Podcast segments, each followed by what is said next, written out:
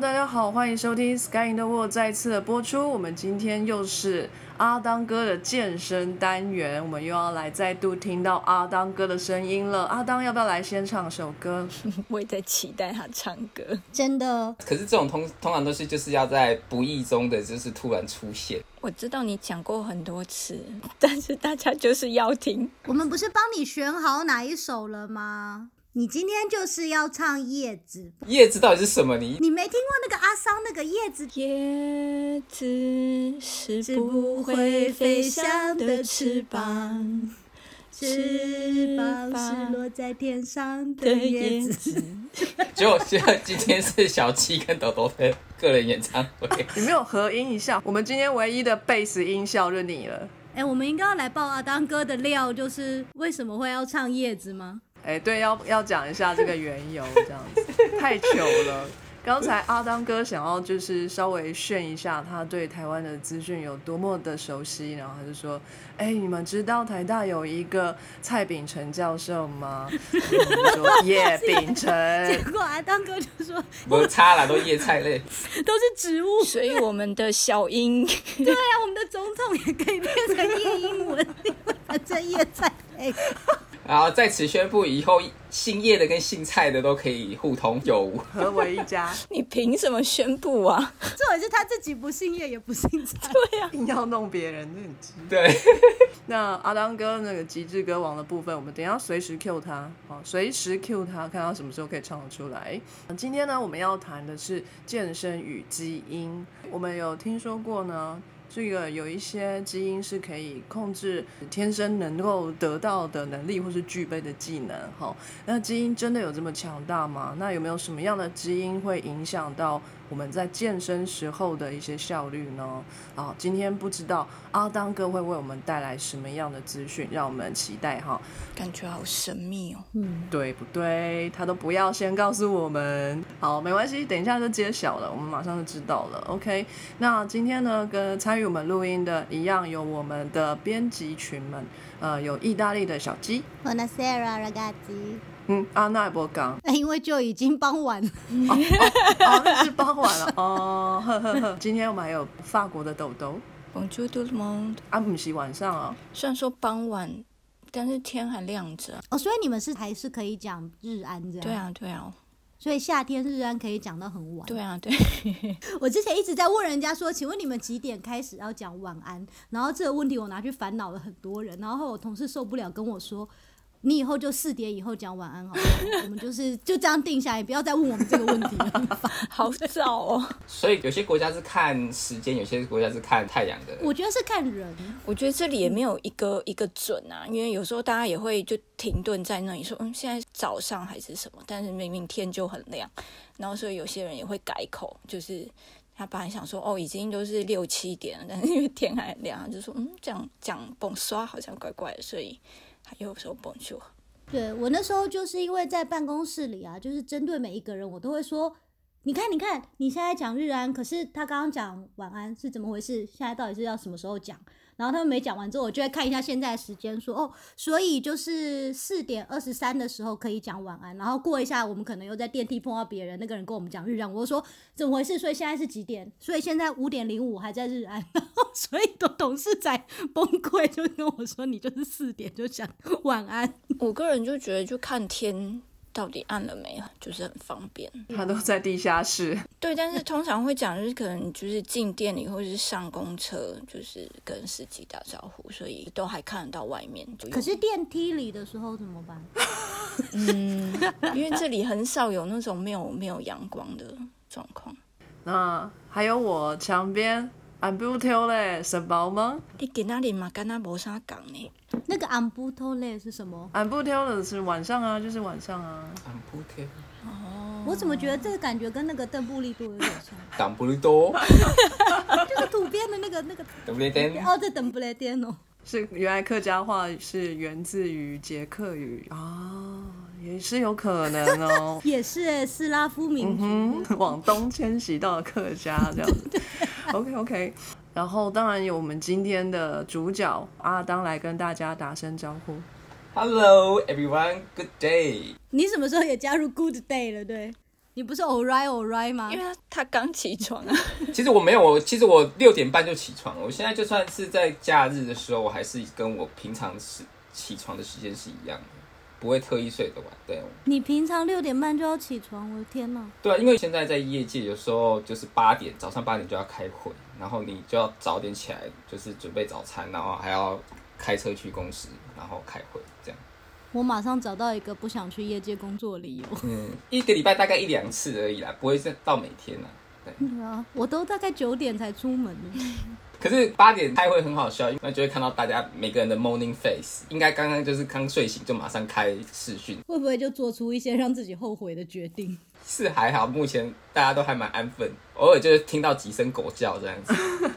今天呢，就是阿当哥的舞台啦，那就把时间交给阿当哥。Alright，今天呢，主要的是探讨健身跟基因嘛。健身呢，我们不要把它只局限在 weightlifting 或是这些 powerlifting，就是在健身房里面的主力运动。那我想要把它更扩及到所有的运动项目，那就是不管是就是这些重量训练或是有氧训练呢，都可以在我们的今天所探讨的主要范围内。那一开始呢，我想要以一些时事来带入这个主题。东京奥运才刚结束嘛，先以一个比较极端的例子来讲，就是这些精英的运动选手，你们他们是身体上有所谓非常好的运动基因？呃，像之前在奥运里面大展身手的美国的飞鱼 Michael Phelps，还有就是大家篮球界耳熟能详的 Michael Jordan，还有那个贝克汉嘛，足球金童嘛。这些非凡的运动天才啊，你们会觉得说，哎，他们的现今所有的成就是真的是凭他们后天的努力，那让他们能够达到今日所有的这样子的高度吗？你们会觉得是因为他们就是非常努力，所以他们从一个默默无名的一个选手，到现在大家都是耳熟能详的在世纪舞台上展露？你觉得这个是有可能的吗？我觉得努力当然就是也是很重要一部分，但就是前面那一段 天生的。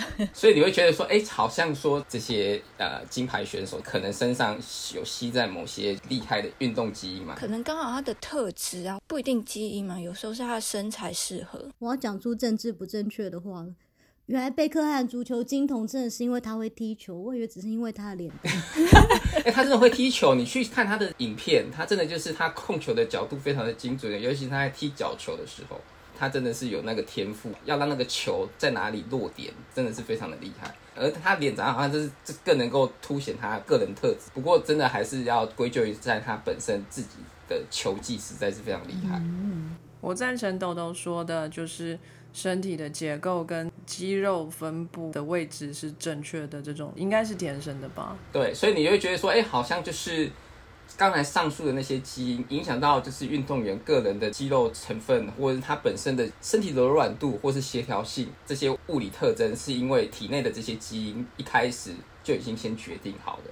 经过一连串的就是专业的训练基础下，更能够发挥他们本身所具有的优势。贝克汉他之所以能够呃成为一个足球金童，你会看到说，哎，他的那个呃股四头、股二头，他的整个大腿肌肉非常的发达，然后他的身材比例就是脚非常的粗壮，能够呃踢出去的角度是非常的广，所以就是说他能够在足球这一块呃运动领域上能够发挥他的所长。那像那个飞鱼 film Films，那他也是你会看到说，他就没有像贝克汉一样脚非常的粗，反而他的手展开的非常大，然后他的背肌非常的发达，所以他可以有蝶式啊、自由式啊、蛙式等等都非常厉害。这些基因呢，其实会决定到他每个人的这些肌肉的分布、肌肉的形状，还有他的骨架、关节，还有韧带的这些发育，让他能够比较偏向于适合某一种体育的项目。基因所决定的一些先天条件，其实就已经把这个人呢能够往哪一个运动项目能够发挥所长，就已经先定向。就是同样两个人一样努力，但是就是一个人他如果那个特质又正好适合那项运动，那就当然比较容易更突出。我不觉得说就是一定什么就适合怎么样怎么样，或者说哦已经生不好了就不行去做。当然是，就算他本身的条件不好，他还是可以去做相同的啊运动，只是就是说他可能天花板高度比基因好的人就低了，他的最高等级被限制了。或是说他还要再用更多的力气去练，才能够再突破对，可是那个我相信那个突破范围其实非常的局限有，限。对，所以遗传基因的确在运动能力中，它起着一个非常关键性的决定作用。在科学的研究角度来看，能走上这些奥运会赛场的世界的这些顶级运动员啊，他们身上的确带有就是上天赋予的一些特殊基因。很多人就会打趣的说，把这些基因称为所谓的金牌基因。你的运动能力可能七十 percent 靠你的遗传基因啊，如果你没有这些金牌基因的话。那你运动，你你就把它当做一个休闲好了，你就不要把它说一定要在某一个运动竞赛中成绩非常亮眼，然后能够要上国际舞台。可是这样子就会对这些想要靠的有一个假说，叫做一万个小时的法则，也就是说专心做一个运动项目一万个小时的话，一定能够在这个地方非常的突出亮眼。其实以科学家的角度来讲，或许你本身如果没有那个基因存在的话，你就算是。花了一万个小时去做同样一件事，你也不见得能够比那些一开始有这些基因的人，你你也没办法比他们还要高，就对了，有点残酷啦。但是如果你可以突破的话，你就是更伟大啦。对，我们知道东京奥运呢，其实有一个非常有名的例子，那就是一个奥地利的数学博士嘛，基森霍夫，一个女性的奥地利的数学博士，那她参加了那个冬奥的女子自由车的竞赛。然后他成为一百五十二年来首位赢得奥运自由车奖牌的奥地利人。那他跟第二名差距实在很大，差了一分好几十秒。嗯，所以那个第二名，呢他当他达到终点的时候，他还以为他是冠军。可是其实那个奥地利的数学博士他已经到了，而且已经在那边休息了。哇，这有点让人家跌破眼镜。就是其实说，哎，他是一个博士，哎，那所以他应该。大部分的时间都应该是在做他的这些数学研究嘛，可是他竟然能够参加奥运，然后得到金牌这样子。对不起，我有点歧视，我觉得数学还好，数学可能就是坐在那边想而已，不需要做什么实验。我以前数学老师说，他最喜欢数学，就是因为他做实验的时候就躺在床上就好，对不对？真的吗？我刚在想的是，那所以阿丹哥，你什么时候也要去拿一个金牌？你也是个博士。我知道我自己没有那个基因啊。当然，有很多事情都是你要先去尝试的，才知道说，哎，你自己的极限在哪里。那我相信这个数学博士他一开始也是有去尝试，然后发现其实自由车这个竞赛，他的肌肉耐力其实是非常足够，所以他觉得说他有这个能力接受更严格的训练，然后登上国际舞台。我听过一个更夸张的例子，可是我不知道是什么时候，因为是罗马尼亚人跟我讲，他们很骄傲的跟我讲，他说那个呃，就是他们那时候在共产的时候不是很穷吗？然后就有一个女工，她已经三十几岁了吧，好像三十八了。然后她是因为她穷到没东西、没没饭吃，所以她就去问说：“请问到底该怎么样，就是加入哪一个工作会一定有饭吃？”然后结果那时候他们好像就是想要参加奥运，他们那时候不是共产国家都推出很多就是奥运什么体操金牌什么什么金牌，就是他们想要靠拿奥运来。提升国格嘛，他们就说你就去参加奥运训练嘛，反正如果你要变成选手，你就可以有免费的饭可以吃。所以那个人从三十八岁才加入了奥运，然后加入了竞走队的训练，结果最后拿到金牌。竞走哦？对，而且他是完全就是他从来没有有过任何基因或训练，他是一个快要饿死饿到就是说只要给我饭吃，做什么我都愿意的人。哇，厉害！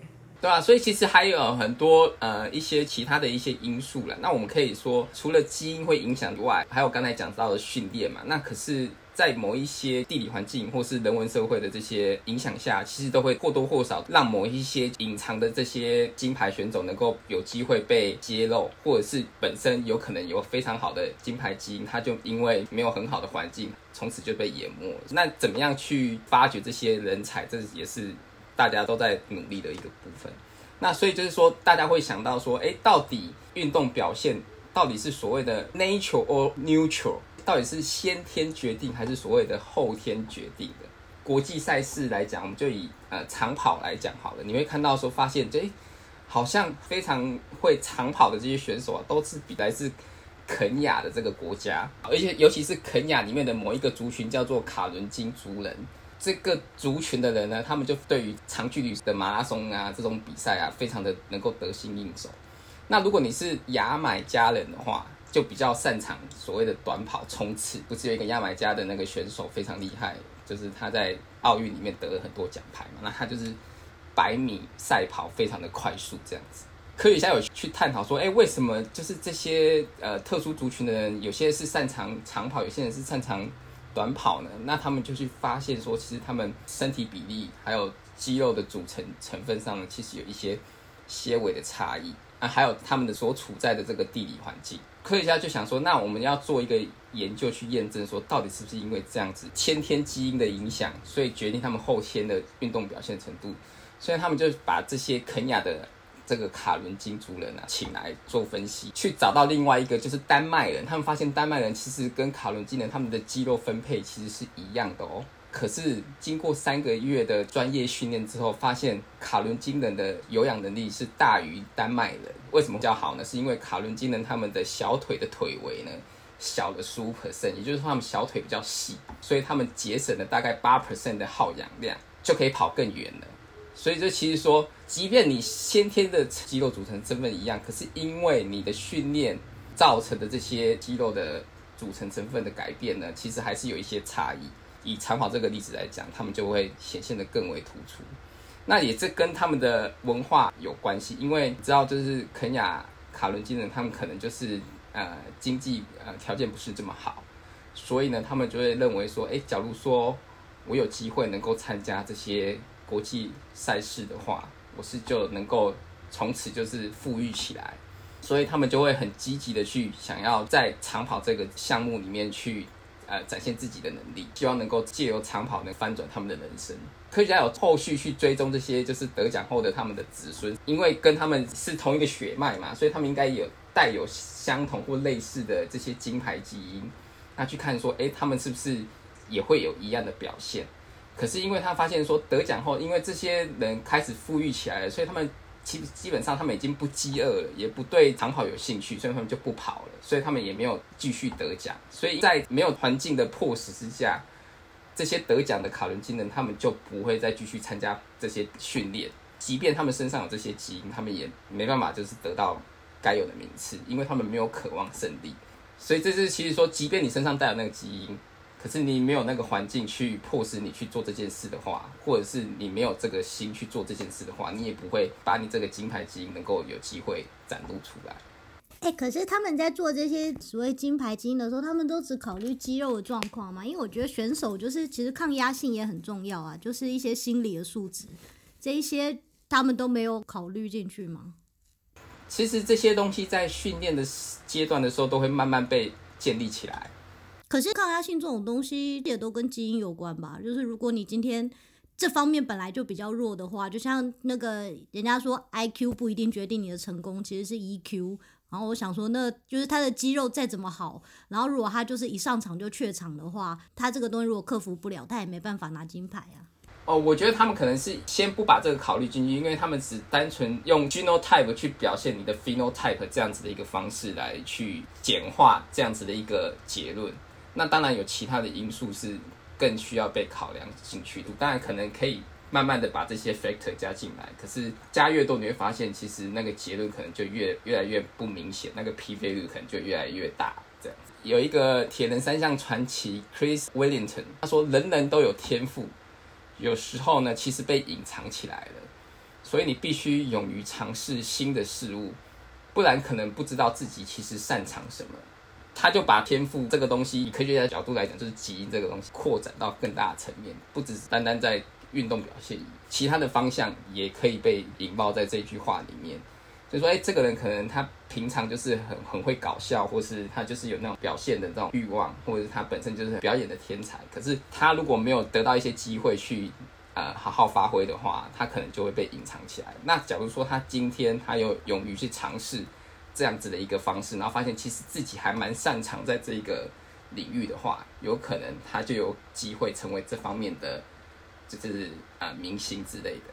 所以就是他就是用这句话来，就是鼓励大家说多多多去尝试啊一些不同的东西，因为你可能身上或多或少带了某一项非常厉害的基因。只是你自己不知道而已。可是因为这些机会摆在你面前，然后你又有适时去抓住它，所以呢，才让你有机会把你体内这些基因呢、潜在的这些潜力呢发挥出来。他就用这样子的方式去激励大家。不错，我喜欢。对啊，因为你看刚刚那些得得得冠军的人，他不在训练之后，他也就再怎么金牌基因都没有用啊，他就用不出来了。对，基因在你体内有那么多，可是他不一定会表现。你必须要给他一个环境，有时候甚至需要去压迫他，就是需要一些比较严苛的环境下。他才会不得已的出现，对，对，就是有一个挑战的环境把你激发出来，生于忧患，死于安乐啦。就是要阿当哥在这边一直逼你，你才会激发出来 天天运动的这个潜力。没有阿当哥不够啦，真的要那个的话，就是把你推下悬崖，也就会飞上来。是哪一种鸟类会这样子？他们说老鹰是不是？老鹰会把小的鸟推下那个悬崖，它自己就会飞起来。就假如说它一直犹豫不前的话，那妈妈就会把自己的孩子。推下去，这样强迫它飞。对啊，你看，连鸟有翅膀了，它都觉得自己可能不会飞了。就是你有你有基因，你真的不逼自己去用，你没有你，它的也是没有用。嗯，科学家去做这研究，只是想要多了解是不是有什么关联，什么身形，什么基因。但是当大家看到研究成果发表之后，反而会觉得说，哦，那我一定要这个基因才可以怎么样怎么样。录音前我们有讲到，就是我做完这这系列的研究之后，其实我有点不太想要，就是刻意去讲。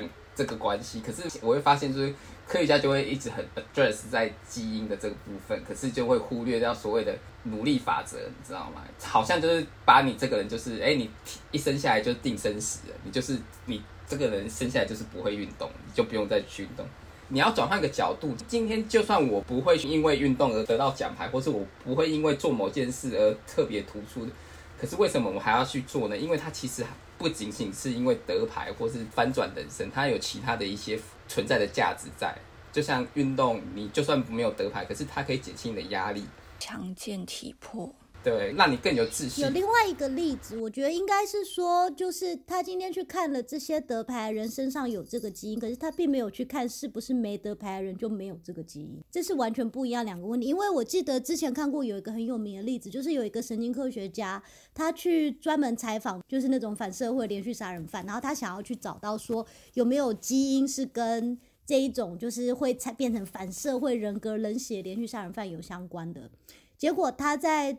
做研究的过程中，他最后真的找出一种基因，跟就是有很高的相关性。他碰到的受试者里头几乎都有这个基因。可是他接下来就是他有一天就好奇，他就跑了自己的基因型。结果他一跑，他发觉他也有那个基因。可是他就是很 OK，就是他他整个人并没有任何反社会的特质。他就是自己去做那些测验或什么那些问卷，他都是一个很 OK 的人。所以他就希望大家不要把想着说。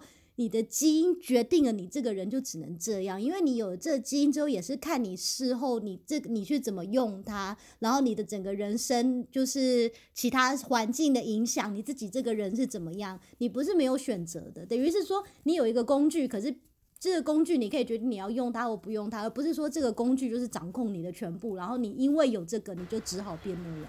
对，那我还要再讲，就是说其实呢。它并不是说代表说，哎，你有这个基因就绝对是怎么样，有就是怎么样，而是你有这个基因，你有多少几率可以变成这样。就算有那些金牌基因，它也并不并不代表说他经过训练、严格训练，他一定可以变得非常优秀的呃运动选手，而是他有比较高几率可以变成那样子。他也是有一定的几率，它不会变成。而且重点是要严格训练，如果不想严格训练，就什么都没了。这代表说，我们其实人是非常复杂，而不是代表说一个基因就可以决定这样。它可能有好几个基因同时要协同作用，才会让这个机会几率会越来越大。那我们科学家可能就只看到冰山一角而已，所以我们才会想要去研究更多的基因，看这些基因是不是彼此之间有关联性，然后都是。指的同样一件事，那在经过数据统计的分析来看，说，哎，是不是当你有 A、B、C 这三个基因的时候，你这个 person 体群你这个几率就会更大。对，而且我们身上有千万个基因，就一篇 paper，它通常也就看几个而已。对对对，所以就是说，我们其实我们都还是属于非常就是这叫做戏中窥月的这个角度去看一些事情。哇塞，刚刚那刚刚那个成语也太高级了吧！我都已经忘记第一个那个字怎么念了。是去看戏的时候顺便看一下月亮的意思吗？就是用一个很小的管子，那个类似以管窥天吗？不是，是缝隙的隙。哎，真的是缝隙的隙哦。对，这代表说，是当你还是很无知，你要变成庭中望月的时候，代表说你博学。哦，这也是甄嬛教的吗？他可能跟皇帝这样讲。我也觉得超古风的欸。有时候安安那个就会蹦出几个文词古诗这样子。我建议你去学几首古风的歌吧。哦，对哦，那个“但愿人长久，千里共婵娟”，对对对对。对对，我只会江南何采莲啊！哎，这个也可以。哎，以前那个国中不是都会唱吗？明月几时有？赶快唱完呐、你今天怎么唱一句而已？对啊，你今天不是要唱，赶快唱啊！明月几时有？然后呢？我后面不太会唱了。明月几时有？八哎，再来是什么？八九问青天。不知天上宫月，今夕是何年？哎呦不错哦，好了，邓阿当还是周丽君？偶尔讲一些就是比较诗情画意、有画龙点睛之意嘛，对不对？好，那我们回归我们的就是科学的角度来啊。既然讲到这基因呢，我想要先跟大家就是讨论一下所谓的就是肌肉的组成成分。那其实呢，我们肌肉呢主要分为有两大类型的呃肌纤维，第一个叫做慢缩肌 （slow twitch muscles），跟另外一个叫做快缩肌。慢缩肌呢又可以称为 Type One，就是第一型的肌肉。那快缩肌呢，就是 Type Two，就是第二型的肌肉。快缩肌呢，第一型肌肉的主要呢，它是比较能够利用氧气 oxygen 去供肌肉做收缩的这个动作。那第二型呢，慢缩肌呢，它反而是比较利用 glycogen，也就是 carbohydrate，就是碳水化合物转换成的糖原呢，去做能量转换，然后产生肌肉收缩的这个情况。那这样你就可以想到说，哎，那是不是慢缩肌第一型的肌肉，它比较就是耗氧嘛，所以它就是比较呃专注于就是一些比较有氧的一些运动，也就是说它是比较提供所谓的肌耐力。啊，真的吗？可是他说的那么慢，耐力啊，我以为他说的很慢，他会来不及做有氧。快说就是因为他要瞬间爆发力，所以他要必须要能够非常的快速的收缩，能够产生极大的这个呃力量出来。那慢说呢，因为我们是做所谓的呃有氧运动，它是长时间的在消耗能量，所以它不是很快速的需要这么多能量一一次涌入，让肌肉整个很快速的收缩起来。可是你在做有氧舞蹈的时候，不是都要一直踏点踏点？那个不是都要用到肌肉吗？对，可是它的发力不会很大，你不需要很用力的把地板踩破吧，对不对？所以你的肌肉其实不会收缩的这么剧烈，它是一个慢速的收缩。所以慢缩它比较是做有氧运动肌肉耐力的选手会比较 focus 的部分。那如果你是力量型的运动员的话，那你的第二型肌肉呢就会比较发达。所以他们在想说，其实这个在你的肌纤维的这个 ratio 呢，你的快缩肌跟慢缩肌呢，其实它是比例呢，可以依据你本身的运动类型、偏好、倾向、喜好不同，而会产生这个比例上的一个不同。对，for example，假如说你是自由车选手嘛，或者是你是做马拉松啊这些，那你的慢缩肌呢，就会比例就会比较高。那假如说你是一个短跑冲刺，或是你是一个 powerlifting，你是一个力量举重的这些选手的话，那你的相对你你需要的肌肉爆发力高，所以呢，你的快缩肌呢就会比较多。这样子，这都可以被训练的。如果你想要让你的第一型的慢缩肌它比较多的话呢，我会建议呢，你在做重量训练的时候，你就是专注于你就是不不要拿太重的哑铃，可是你举非常多下，对，你举超过十二下，十二到十五下这样子的一个类型。注意你的举重的节奏呢是属于比较慢的，这样子，就是慢慢的向心跟离心训练这样子。这样子呢，你会刺激你的慢缩肌，就是会训练到你的所谓的肌肉耐力，这样子。然后你也可以做这些 cardio 啊，或是 endurance 的 training 啊，这些有氧或是耐力训练。然后是做一个 long interval training，最后会到达一个所谓的力竭的一个程度，这样子，这样就可以训练到你的慢缩肌。那假如说今天你是想要训练你的快缩肌的话呢，就是要做一些比较属于冲刺型的，像冲刺短跑，或是就是来回折返跑这样子的一个训练方式。它最主要强调的是你的瞬间爆发力，你必须要很快的使出全身的力量，让你的身体协调性非常的好，然后能够一口气的爆发出去，然后或者是折返跑这样子，你要必须到端点的时候呢，你能够的肌肉及时反应爆发，抵抗你原先的这个动能，然后往另外一个方向跑回去，这样子一个方式。或是在做重量训练的时候，你就是比较专注于所谓的力量型的训练，所谓的那种举重选手啊，或是你是做大重量的这深蹲硬举，然后速度非常快的这种方式，都可以训练到你的快速肌。假如说你是肌耐力不足的话，就代表说其实你是慢缩肌不足。可是，哎，没有，你有可能两个都不好啊，那代表说你肌肉整个质量都不好啊。他他其实等了半天，最后就是要讲我们这边，就是你们其实两个都不好。因为以前不是就是运动会，那各班都要有人参加什么什么什么项目嘛，很多人都会觉得说，就是这么累的东西，那就是都尽量都是跑那个一百两百，就是很快就解决这种，所以大家都会去抢那个东西。然后我自己就会觉得，我完全不想要选这个，因为超丢脸，因为我一定就是最后最后，人家都已经跑完很久我，还在跑的那一个。而且那是人生最痛苦的十秒钟，我快死了。对啊，就是我就觉得超丢脸。但是如果一定要参加什么，所以我每次都是报那个一千、两千。哇，你好猛哦！厉害。那你就是慢缩肌比较稍微发达一点啊，所以你就是耐力型。哦，你看哦，他他真的话术用的很好，稍微发达一点啦，又稍微又一点。对，好，我觉得是在同整性的在跟大家讲说，哎，我们的慢缩肌跟快缩肌有哪些区别？那慢缩肌呢，它主要它的收缩是比较慢的，我们刚才讲的，所以它才叫慢缩肌嘛。那它的 glycogen 的的储藏呢比较低，因为它主要是利用氧气来转换能量，所以它的糖原储存是比较低的。但是呢，在整我们在做所谓的运动的时候，它是往往是最快先被征召的肌群，因为它是属于耐力型的肌肉，所以它比较不容易产生 fatigue，所以它是 fatigue resistance。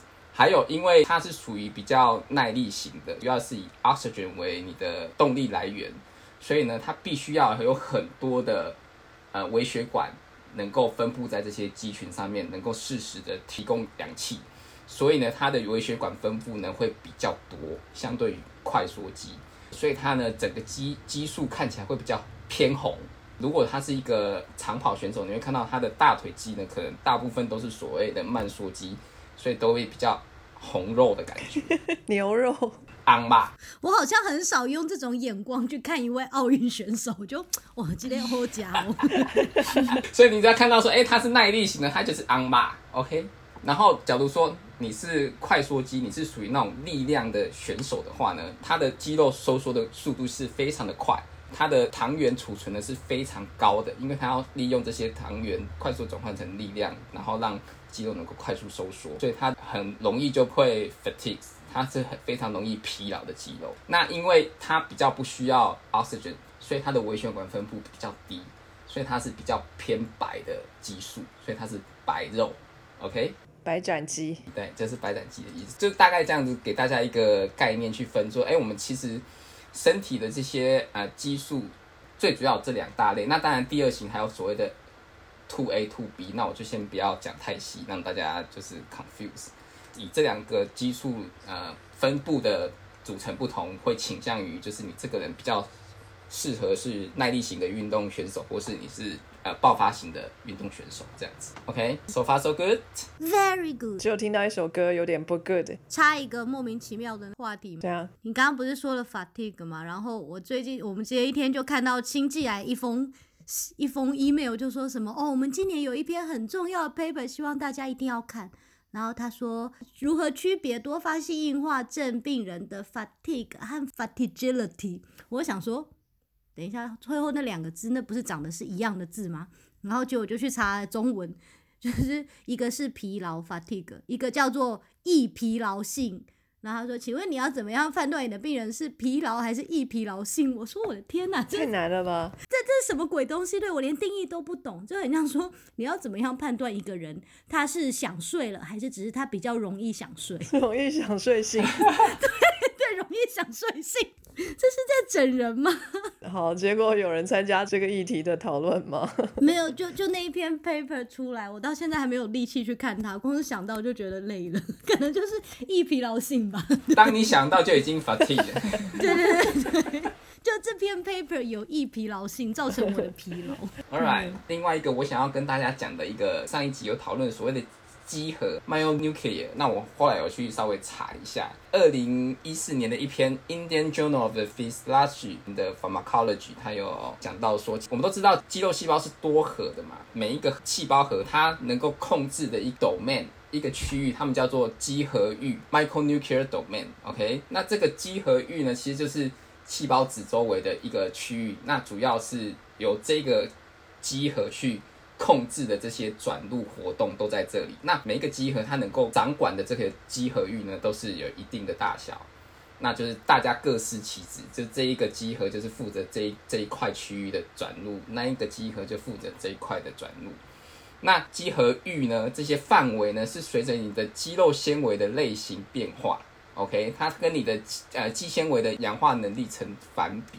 一开始我们知道说，肌核其实在经由后天的训练，它可以数量增多。其实，在我们的激素旁边呢，有所谓的 satellite cell，它叫做卫星细胞。其实，在你出生之后，它其实就会有一定程度的分布在你这些肌肉细胞旁边。那当你经过后天的训练的时候呢？你的肌肉要接受到这些刺激，接受到肌肉破坏，然后要做修补的动作。那所以肌肉细胞里面会有一个讯，某种讯息，就是说，哎，我这个肌肌纤维、肌肌肉细胞激素要变肥大。那在这个肥大的过程中呢，你的细胞质就是会变变多了。那细胞质变多的话呢，这时候呢，你的肌核域呢也会变大，你的细胞质就变大了嘛。那可是你的原本的集合就没办法去掌控到这些集合域，所以这时候呢，你就必须要增加你的集合。那这些集合是怎么来的呢？最主要呢是这些卫星细胞，它会捐赠。捐赠？对，它就是直接就是给你。你是说我把细胞核捐赠给别人吗？就很像说，哦，我的脑我没有要用，就捐赠给你，这样吗？其实就是就是就是就是 sacrifice。牺牲就是这些卫星细胞呢，就会牺牲自己，把它的肌核呢，就给这个细胞，肌肉细胞。天啊！所以他捐赠完之后自己就死了，这样他就没了。对，所以他给你这个肌核，让你去掌管更多的肌核域，有这些转入活动就可以更旺盛。这个卫星细胞其实呢，年轻的时候它是会增加，可是当你老的时候呢，其实你的卫星细胞就没办法再继续增加，所以变成它就会。你在你老的时候呢，你可能就没有卫星细胞了。哎，几岁算老啊？这个好重要哦。我我们我们现在会不会都已经算老了？好可怕！快要没有扣打可以用了，是不是？对啊，以前听到这种老，我都觉得很远，现在突然发觉越来越近了。这我不晓得，这个可我可能要去查一下。可是我们就是一个五六十岁吧。不过你不用紧张，等下我会讲。卫星细胞呢，可能就没有了，所以你的肌肉的肌核的数目呢，不会因为你后天的训练而变多。就是鼓励大家呢，在年轻的时候，当你还有这些卫星细胞可以呃增生，然后抖内给你的肌肉细胞这些肌核，你就应该要赶快做一些训练，让你的肌肉细胞有更多的肌核。那这些肌核一旦进入到你的肌肉细胞里面，它就是 permanent，OK，它就是永久性的在那里，不会因为你后来不训练，它就。不见了。可是再次训练的时候，因为你有这些肌核，所以它能够更容易的去造成你的肌肥大作用，所以你就很快的能够恢复到你原本应该有的强度。不错，这是非常好的投资。对，所以就是。早一点投资，让你的肌肉的肌核变多，那这样子你就算你不运动，你可以先存起来放着。几岁算老啊？好重要哦，好紧张。你为什么要考虑几岁在，而不现在赶快去运动呢？是不是？就搞不好已经太晚了。你都听公鸡嘛已经维护啊，安内都纯度爽。对呀。所以我们就讲说，这个其实跟抗衰老其实就是肌肉萎缩，其实是非常有关系的，就是你的。就算你是衰老了，你之前有训练过，你的肌核没有丢失，所以呢，你能够更更容易的 maintain 你的肌肉的呃 quality。OK，其实，在后面的有一篇 paper，它讲出肌肉呃卫星细胞这些 satellite cell 的耗竭呢，其实不会促进肌肉减少症状，或是呃诱导肌肉的萎缩，也不会阻止再生。也就是他们发现说，即便你已经没有卫星细胞，你可能已经老了，然后没有卫星细胞了，当然你的肌、你的肌肉的肌核数目就不会增多。可是呢，继续训练的情况下呢，你的基数其实还是会持续的变大，只是肌核没有这么多，那这代表什么？这代表说你可能你比较老一点训练，那因为你你肌核没有变多，所以呢，假如说你老的时候你运动了，好，你已经变强壮了，可是你又不运动的话，你的肌肉很快就会萎缩下来。那你下次要再运动的话，可能你要付出相同的代价。也就是说，因为你的肌核比较少嘛，所以它没办法在马上就可以恢复到原本的状态。啊，所以老了就是一动就不能停这样。对，以他们的研究角度说，你的集合域虽然会变大，可是你的集合数目没有增多，就代表说，呃，有很多集合域是没办法被这些集合所掌控。也因此，如果你一旦停止运动的话呢，很容易就会再萎缩下去。那下次要重新训练的时候，搞不好还需要更多的付出才能够恢复到原本的状况。鼓励大家就是趁你年轻的时候，让你的肌肉细胞里面的肌核变多，OK，这样子呢，你才能够就算没有运动，下次再运动起来就可以马上恢复了。就是投资要趁早的概念。对，投资要趁早，就像养老基金一样。那个本金才会比较大。对你本金一大，然后这样子后面利息越滚越多。太晚开始买基金，没有几年给你滚，你就退休了。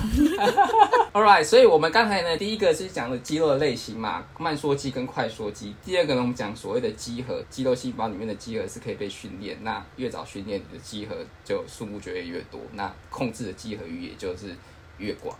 那接下来我们就要 in detail，我们要讲到真的回到所谓的基因，OK？那现在呢？其实呢，在科学研究里面，其实呃，已知道会决定运动能力的相关基因呢，其实高达一百种以上。那我现在是讲一个，就是大家研究最深的一个基因，叫做 ACTN3（Alpha Actinin 3）。这个基因型呢，其实能够决定蛋白质的新陈代谢，会影响到快缩肌跟慢缩肌的比例。那我来稍微讲一下它们的功能到底是什么。哦 g o s t y 来了，他他对这一段很有兴趣。哦，快说肌、慢说肌啦。我觉得他全身应该都没有肌肉的。这个 ACTN3 呢，其实会有所谓的 R 型跟 X 型的表现，RR、RX 或是 XX。R 呢，就代表说你的你的第五百七十七的这个 amino acid，你的氨基酸呢，它其实是一个 arginine。那如果是 X 型的话，代表说它是因为这个 arginine 的三个 codon 里面的其中一个 codon C 变成 T，造成它变成一个 star codon，这代表说这个 ACTN3 它变成是一个 trunc 的一个缝，也就是做到一半就停了。他们就是要 X 型，你有可能是。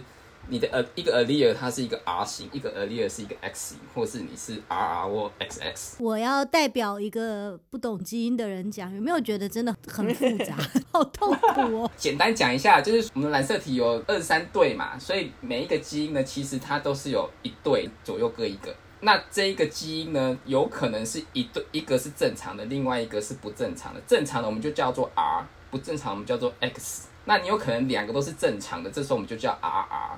如果你是一个不正常的，就叫 RX；如果你是两个都不正常，就是 XX。哎，我觉得那个 X 是错的，这个这个概念很棒，因为等于就是错了就画一个叉叉这样。对，就画一个叉，他们就把它当做一个 X allele 这样。那么科学家就发现说，其实你如果是 X allele 的 homozygous，如果你是两个都是 XX 的话呢，你的 alpha actinin three 的 protein 是一个 deficient 的状态嘛，它是缺乏的，它已经做到一半，可是它并没有原本的功能。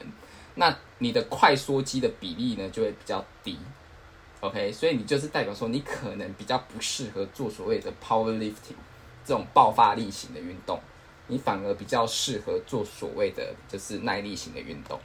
科学家也很有趣，他们做这种 big data 的这种呃整个整个 epigenetics 的 analysis，发现说呢，其实在 cross different race 呢，其实你的 XX 的比例呢，其实是不一样的哦。以亚洲人来讲啊，大概有二十五 percent 的人，也就是四分之一的人，他是属于 XX。那我们可以就是这样想，四个人里面有可能有一个人比较适合做所谓的爆发型运动，其他三个人可能比较属于耐力型的运动。这样大概有一个概念吗？OK，那如果是 c a c a s i a 也就是说比较这种美洲的这些人，大概十八 percent，也就是说更多人适合做所谓的耐力训练。那如果你是伊索比亚人的话，那是十一 percent；牙买加的话只有三 percent。然后如果你是 US Africa American 的话，你只有一 percent。等一下，一 percent 是一 percent 的做爆发力，还是一 percent 做耐力？一个一 percent 的人做爆发力，也就是说，大大家都比较适合做所谓的耐力型。哎、等一下，所以其实我们亚洲人是非常适合做爆发力的嘛？我们有四分之一的人呢、我们大赢。对对，就是大赢。对，可是这相对来讲说，我们比较不适合做所谓的马拉松啊，或者这种长跑我。真的觉得我是欧洲人来着，对，你是欧洲人来的，就爆发力的听起来比较酷啊。就是你看，你看看到说这种就是呃非裔的或是牙买加选手，他们只有三 percent 跟一 percent，所以他代表说他们其实很适合做所谓的长跑，也就是说，因为他们的母数比较大，所以他们更能够找到更多的人有机会被 promote 出来参加这种所谓的马拉松选手或是这些耐力型的运动。对啊，哎、所以我们就是专门练呃举重就好，我们就狂烧举重金牌。你说我们的那个郭幸存吗？对啊，哎、还还有什么是爆发型的？对，有很多啊，短跑啊、冲刺啊这些。哦，对啊，所以我们就短跑啊，然后举重啊，就是那种像超级赛亚人的，全部都交给我们来拿。这都是以基因的角度去看的、那刚才我们一开始也有讲说，你后天的训练或是你的呃环境也是会造就一些差异。那在二零一七年这个 From Philosophy 这个 journal，它有讲出，其实说这个 ACTN three，大家一开始就把它说它是一个呃 gene for speed speed gene，它是一个速度基因，也就是说，你如果这个是一个正常的话，你就比较适合耐力；可是假如说你是 mutation 的话，你就更适合做冲刺。所以它决定的就是你是属于跑慢型的或是跑快型，所以他们有把它称为说是它是一个速度基因。可是呢，在这一篇研究，他说这个其实并不是单单这么简单，他们也发现说，他们做一些 meta analysis 去发现这个基因其实引爆的东西也非常多，它跟你的 exercise 的 adaptation，也就是适应性，对于某些运动的适应性强或弱，或者 exercise 的 recovery，你的恢复程度，就是你做完运动之后你的恢复程度，还有你是不是 sports injury，也就是你运动受到伤害几率高或低，都是有一些相关的，所以是还蛮有趣的一个研究。那他们是做一个 pilot study 去看，呃，之前所有的会诊出来的资料，但也不是说你是 normal 的 ACTN，所以你就是恢复的比较快，或者是你比较不容易受伤。因为当然他们还是有看到一些相反的例子，他们发现说，其实在一些 sample size 的选择性上呢，有些就是太小了，不具代表意义。可能需要更多的 sample 让整个结论呢比较明确。不过就是在这边提出来说，哎，这个基因并不是单单的影响到你的速度快与慢，它跟其他的一些运动所要注意的一些事情，其实也是非常有相关的。不过这个它还是下下了一个结论，我稍微解释一下。假如说你的 alpha a t i n i n Three 它是一个 RR 正常型的话呢，比较适合做比较 resistant training 是肌耐力型的运动。那假如说你是 XX 型的话，你比较适合做所谓的爆发型运动。运动的适应性来讲，那假如说以肌肉的受损的情况下来讲，如果你是 RR 型的话呢，呃，你的肌肉受伤程度呢会比相对于 XX 型的呢会来的比较少一点。然后呢，假如说以 injury 的 risk 来讲的话呢，你是 RR 型的话呢，你比较不容易受伤。可是如果你是 XX 型的话，你比较容易受伤。这样子一个风险。这个 ACTN three actinin three 其实被研究的非常多。那另外在一个那个 From Genetics 这个 journal 里面，二零一八年针对于 RR 型跟 XX 型以呃三个层面来做分析。第一个是呃肌肉的功能性，第二个是骨骼的健康程度，第三个是你的代谢的健康状况。他们发现呢，你是 RR 型的话呢。你的肌肉的功能性其实是增加的，所以就跟刚才结论很像，就是你的肌肉比较不容易受伤，得到肌肉萎缩症的机会也比较低。那以骨骼程度来讲，你的骨骼密度会比较高，代谢情况的话呢，比较不会有产生所谓的胰岛抗阻性，比较不容易 obesity，也就是不容易发胖。那相对的，如果是 XX 型的话呢，你比较容易受伤啊，你比较有可能会得到肌肉萎缩性，你的骨质密度可能相对比较低一点。所以 XX 型是有爆发力，可是也很容易受伤，然后种种不如意。对，觉得他好像牺牲自己为我们拿奖牌，用生命来换。用生命换奖牌。这就跟跟我刚才开头讲的，因为他们现在只强调一个基因去影响到这些层面，可是代表说它其实是只是一个几率性的问题，它而不代表说你绝对就会这样子。所以我不希望就是大家听了这个就以为说、啊、，OK，我只要看到这个基因是 X 型，那我基基本上我就我就一定会受伤，我一定会肌肉萎缩之类的。没有，那只是一定的几率，因为你还有其他基因在掌控，或是一些后天的环境决定因素。对，因为你你现在如果你有 XX 型，你你容易受伤，那你都不做运动，你会受伤吗？都不做运动怎么受伤啊？他就坐在家里，突然就哦骨头碎掉，这是玻璃娃娃症吧？还是瓷娃娃？有可能。那接下来今年的二零二一年的也是同样一个 journal，在一月十一号出的这一篇 pilot study on genetics association with age-related sarcopenia 肌肉衰老，就是肌肉萎缩了。他们发现呢，不只是 ACTN3 这个基因的呃 polymorphism，也是 R 跟 X 型，这是多样性去决定。它还另外呢加入了两个基因，一个叫做亚甲基四氢叶酸还原酶。另外一个是核呼吸因子二 （nuclear respiratory factor two）。举这篇意义在于说，其实不只是只有一个基因会掌控，那另外呢，有其他基因也是会影响到，哎，你是不是容易得到所谓的肌肉萎缩，或是不容易得到肌肉萎缩？也以那个四氢叶酸还原酶而例的话，它们是一个 A to C 的一个 single codon 的 change。如果你是 A A A 的话，你是二十八 percent 会得到肌肉萎缩，可是如果你是 C 的话，你有五十七 percent。A C T N 所以如果是 R 型的话是四十二 percent，X 型的话是六十 percent。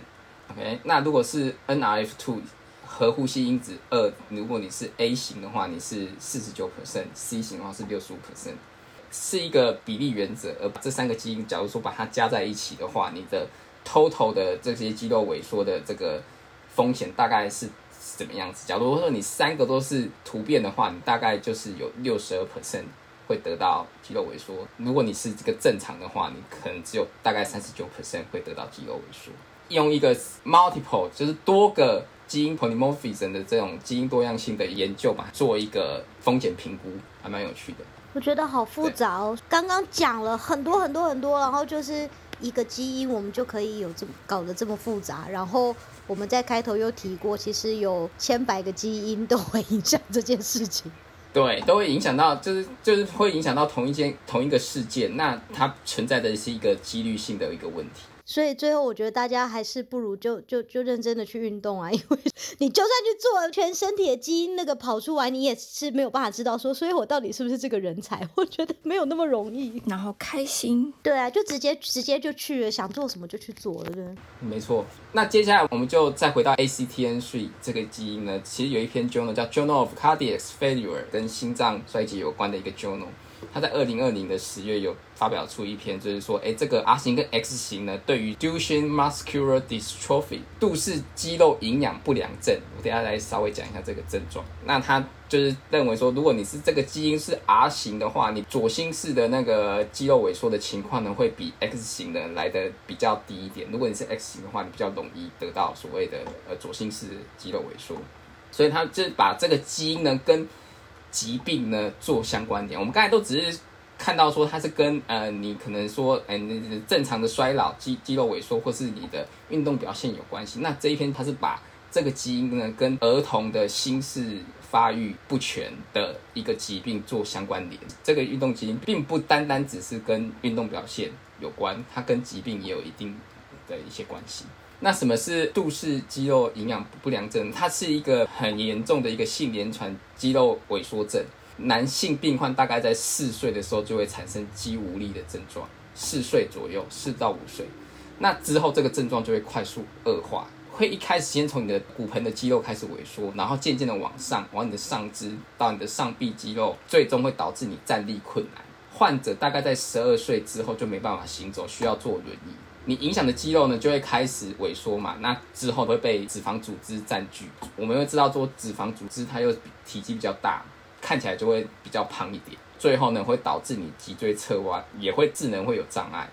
那因为这个是性联遗传，所以女性病患有时候呢，就只会有一个微症状，因为它还有另外一个，假如它另外一个呃 a l l e l 是正常的话呢，只有半个显性，所以它比较没有那么严重。那这个比较不严重，他们叫做。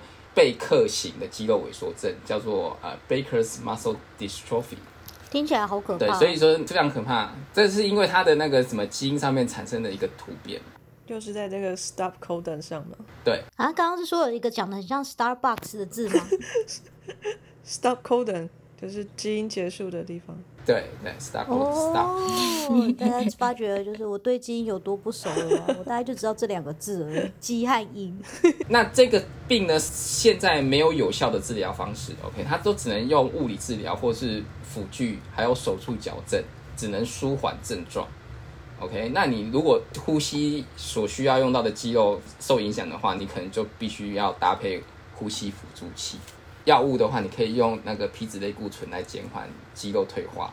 然后因为你的肌肉发育不全，很容易抽搐，你可能要服用抗抽搐的药物来控制癫痫发作，还有肌肉不正常运作。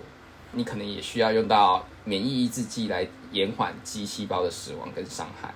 那这个其我后来去查一下 Wikipedia，他在讲这个病的时候，他要说，其实这个其实几率还蛮高的。大以统计统计数据来讲，大概五千名的男婴会有一个人有这个病。很高哎、对，患者的平均寿命大概二十六岁，就是在很好的治疗的情况下，也还是有患者是可以活到三四十岁的，可是基本上就是活不到更更久。这个肌肉就是因为你的 ACTN3 它的突变，知道导致的一个呃 phenotype 一个表型。假如你有小 baby 的话，大概四岁左右，你给他观察一下，他是不是容易跌倒，站得很不稳，不太能够跑啊、跳啊，然后你会发现这样子的情况会越来越严重。十二岁的时候，他基本上就没办法走路了，然后他还容易疲劳，然后轻度的智能障碍，骨骼发育畸形、肌肉发育畸形，然后小腿肌肉异常的肿大，可是这些都不是肌肉组织，都是被硬化组织取代。对，所以这就是呃，这个基因呢会产生这样子的一个疾病。然后刚才前面那一篇 journal 就是针对于这个疾病的小孩的他的心脏的发育作为一个相关联性。然后最后呢，我想要推荐大家就是看运动跟基因之间的关联性。这边有一本书叫做呃顶尖运动表现背后的科学，那它是由 David Epstein 他所呃著作的 The The Sports Gene Inside the Science of the Extraordinary Athletics Performance。那它是二零二零的十二月出版的。这一本呢，它就是利用科学原理去讨论说这些顶尖运动选手他背后有哪些科学证据来支持。是中文书吗？有，因为他刚刚讲了一个中文的书名，可应该是有中文的吧？我以为他自己翻的啊、他现在天分也太多了，极致歌王还极致书名。我不是我自己翻的，他有中文书，他有翻译。对，这这本书就还蛮有趣的啦，就是讲这些，就是探讨运动跟基因之间的关系。我觉得作者他本身也是比较支持所谓的基因影响的层面大于后天努力学习的部分。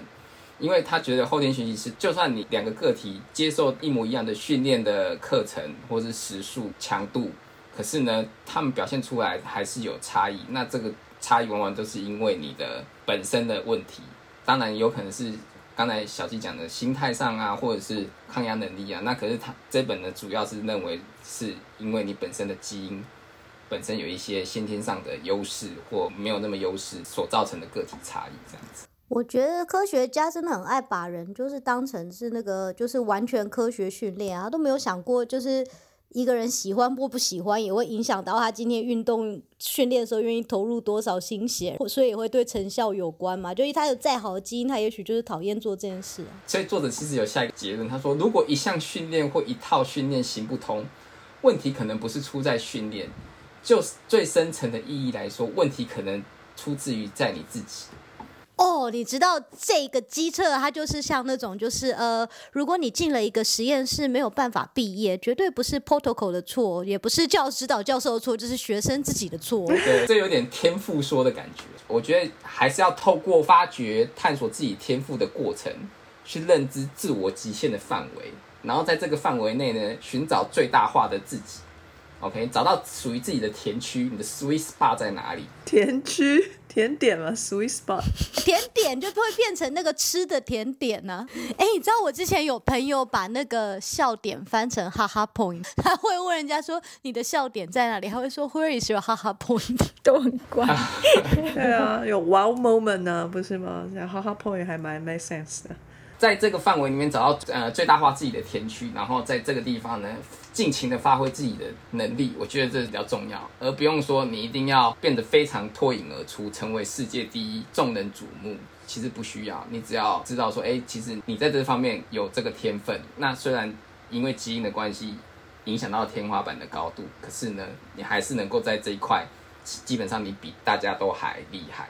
不只是因为你的基因，也是因为你的努力过程，所以你可以达到这样子的一个程度。对，而且我觉得那可能就是那是真的很，就讲到是世界第一的程度，就也不是每一个人运动都是为了得奥林匹亚。你如果也许对对对对，台湾第一我就很开心了，对吧？或者台北市第松山区第一就好了。第一也是要付出很多代价，跟甚至责任或者什么，对，不是一件简单的事情哎。到底为什么大家那么追求啊？是，而且你第一也就只有这一年这一届，明年就不是。对啊，就是觉得长江后浪推前浪。我小时候看人家弹钢琴很厉害，然后就很想要学钢琴，然后就去缠着我妈哭闹，然后最后我妈就答应让我去学钢琴了。然后我就学了钢琴之后，我就心里就想说：天哪！我学了钢琴，我就会变成演奏家，我就会穿着很漂亮的洋装，然后站在那个舞台上，灯光打下来，大家听我弹钢琴。然后就我还记得第一个礼拜，老师就跟我说，第一堂课就说你回去要把这些练完，就是一天一首歌要弹十遍，然后每个礼拜的课他会大概教你十首歌，所以每天大概要弹一百首歌。我后来就是都没有练习嘛，然后我就是作弊，就是等到因为他是给你一本本子，他会写上每一首歌，然后还那个。你要画政治记号，我都是要去上课前把那个政治记号画满。你知道，光是要画那一百个政治记号，我就觉得快累死了，更何况真的把它弹完。学了学了，就是一起之后，我就真心觉得，如果为了当这个演奏家，就必须要这样认真练习啊！我一点兴趣都没有，就是留给别人当吧。对啊，不用当演奏家也是可以穿的美美的。对对对，我有兴趣的是那个穿的美美的站在台上受众人敬仰的感觉。我对于努力爬到那里这个过程一点兴趣也没有。寻找可以穿的美美的捷径。对对对，就是后来你可以去找别的方法，最后也让你一样穿的美美的站在众人的目光下，但是不一定就是只有弹钢琴这条路，人生路很多。哎呀，可惜我们这个是声音的产品，我们看不到小鸡穿的美美。我们改天改成 YouTube 好了。不是，我觉得这样更好。我就是在大家想象中穿的很美，美到不行，就像有千百个版本，然后我自己也不需要花时间去打扮，全靠 imagination。对对对。所以以后我们开场录音的时候，都形容一下小鸡今天穿的怎么样，给听众听。我觉得很可以，我觉得很可以。出水芙蓉，如花似玉。你再多一点啊！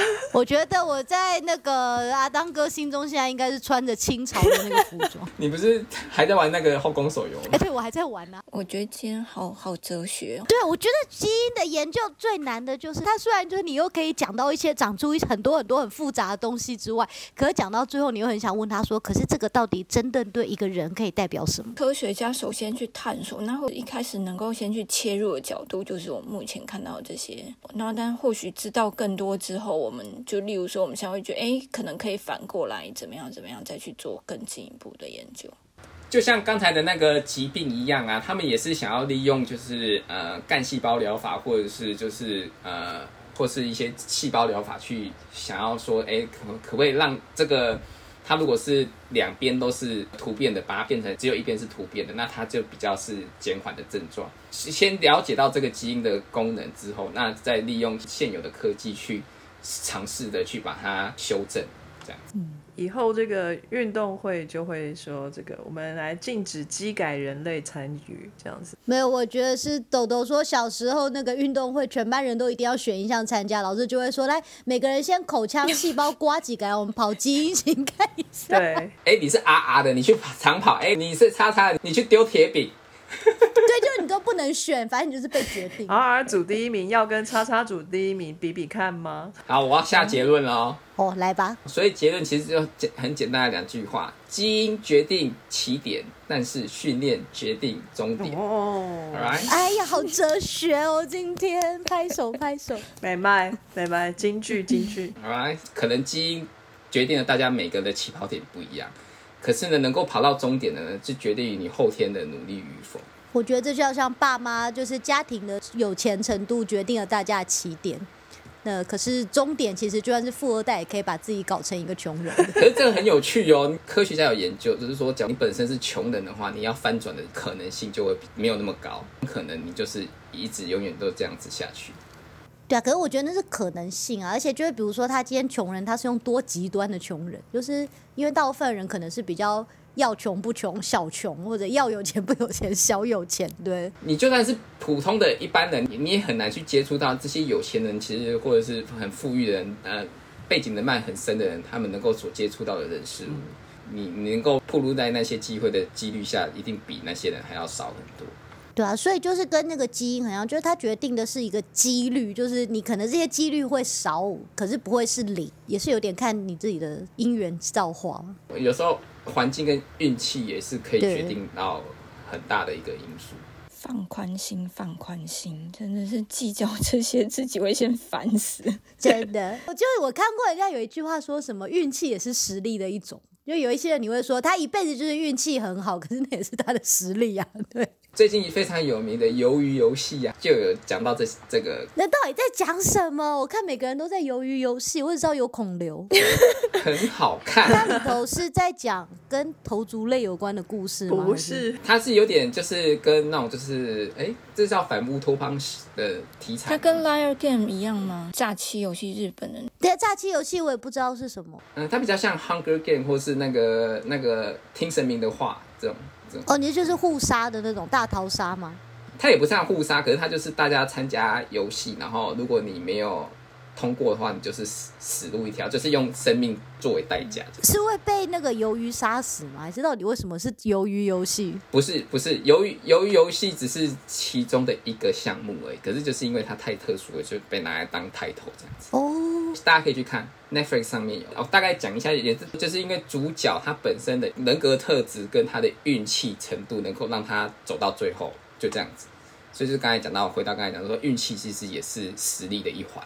由于游戏要不要来付我们赞助费？对啊。那今天就谢谢阿当哥努力的这个收集了这么多不甘不愿的资料，看完这不甘不愿的讲一个不会啦，不会啦。我们一定要先讲为什么阿当哥不甘不愿，他生怕大家就是偷拿基因当理由来偷懒，就是哎，我的基因我就是那个啊啊，我不需要重训啊，就是训不起来的。对啊，你们就说训不起来，对，不是训不起来，只是比较难训，可是还是训得起来。对，或者是他说什么我的基因更奇怪，我是圈圈啦，我根本这辈子都不不用运动，没办法的啦，算了。我是希望大家不要先预设立场，把自己局限了。OK，虽然基因就是都或多或少会有一些限制在，可是还是可以透过后天努力做一些补偿。对，因为你知道，像我身高只有一百五，然后我以前就觉得游泳比赛很不公，因为游泳比赛不是比如说游比游二十五公尺嘛，所以如果跟两百公分的人比啊，他就少游了零点五公尺，你知道吗？因为他的身体放进去滑一下，对，他就多我五十公分的。可是我其实游泳比赛常常赢哎，所以你看这就是后天。努力是可以打破基因的。这让我想到以前我们班那个游泳接力，我们班拿第一，为什么？因为我们班每一棒都跳水，一跳就一半。对对啊，就会跳水就不一样了。真的，他就算游了再烂，他只要懂得怎么跳进去，他就赢了。对，我们在 A 项做的不好，我们可能可以挑一下 B 项。对，或者是说，大家虽然这个起跑点不一样，但是大家努力。呃，通常呢也可以得到不错的 结果。来 Q 一下极致歌王来一下，爱表加一样，快点。等一下，一开始怎么唱啊？七夕夕酒没完谈。我我台语很烂。我们俩今天是合音天使，很嗨。你今天要怎么出唱片呢？你？对啊，小张弟可以说我台语很烂，然后就不唱吗？真是。我我不会，请你。不要叫我唱歌啊！我真的不会唱这首台语，不是我的强项啊！请不要再逼我唱。好哦，很棒，很好，就是这样。我觉得很棒哎，很棒，厉害。我们是不是逼出一首歌了？终于开心，而且是极致的，很好。我们可以满足听众的要求，真的。大家你看，就是那个基因，就是要在有挑战的状况下才会表现出来。我就潜能被激发出来，对不对？对你刚刚那个蛋白质涂完那个转移转录，这样嘟嘟嘟嘟嘟，然后砰，一首歌就出来。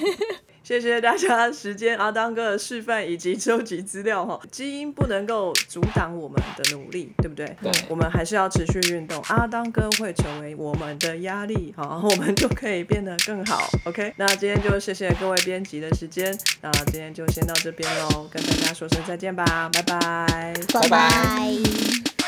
非常感谢各位听众的收听和支持，特别要感谢各位赏杯咖啡的朋友，在 First Story 上的 Costy Lover、Jane 以及匿名赞助者，Patron 上的一圈 Wu Newton、Catherine、Evan Wang、Eddie Hu、一圈 Wu、Elliot Ferret、Adam Joe、Ernest、Nikki Hu 以及 Howard Su。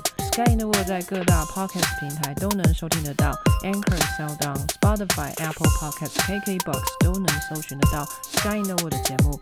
另外，Sky in the World 也会在脸书页面以及 Instagram 上分享科学家的八卦、科学新知，还有编辑们的日常给大家。有任何问题以及意见，都可以在各大平台上留言，让我们知道，我们将竭尽全力为您寻找答案。欢迎追踪分享 Sky in the World，让更多人知道有趣的科学哦。